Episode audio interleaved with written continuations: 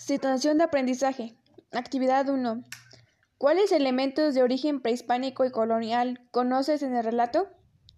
En la comunidad de donde viene su amiga no conocía cosas nuevas y ahora que vino a conocerlas a visitar y vino a visitar a su amiga Yocotli, como también a otros tipos de alimentos que elaboraban y hacían en donde vivía ella, que los llamaban por otro nombre y ella los desconocía.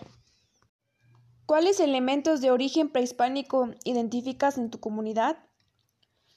Uno de los orígenes son sembrar flor de muerto cada año, comidas como por ejemplo mole de guajolote, pan de muerto, bebidas son atole de chocolate, ponche y unos de los orígenes son las artesanías que son originarias de mi comunidad.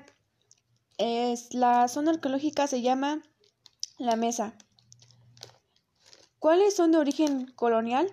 La meseta, que se encuentra en el Cerro Colorado, en las faldas del cerro, o más conocida como zona arqueológica, la mesa.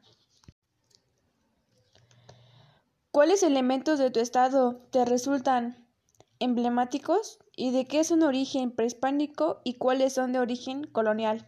Origen prehispánico.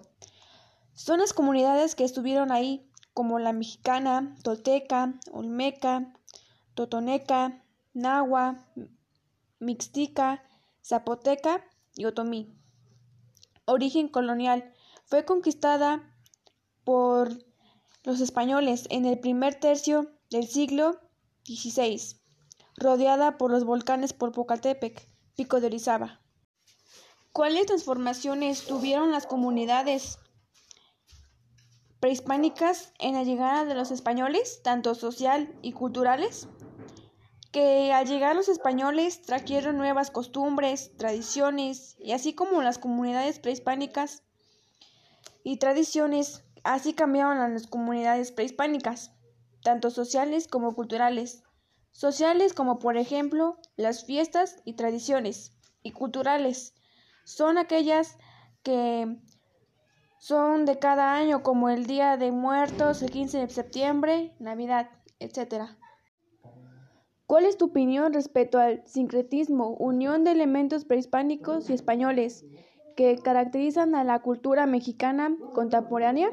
Que tal vez sea algo bueno y malo a la vez porque ellos son los españoles al conquistarnos nos enseñaron cosas nuevas a cambio de que les diéramos todas las riquezas que teníamos y poco a poco fueron desapareciendo las creencias, un poco de costumbres prehispánicas y que hoy solo en día existen pero ya muy pocas y las personas dejan de hacerlos. ¿Consideras que la cultura prehispánica se vio enriquecida o fue destruida con la llegada de los españoles? Quizás por una parte fue enriquecida porque nos dieron o enseñaron cosas, que aún no sabíamos y así con el tiempo nos fuimos civilizando. Y por otra parte fue la destrucción de acabar con la mayoría de las costumbres de las comunidades prehispánicas.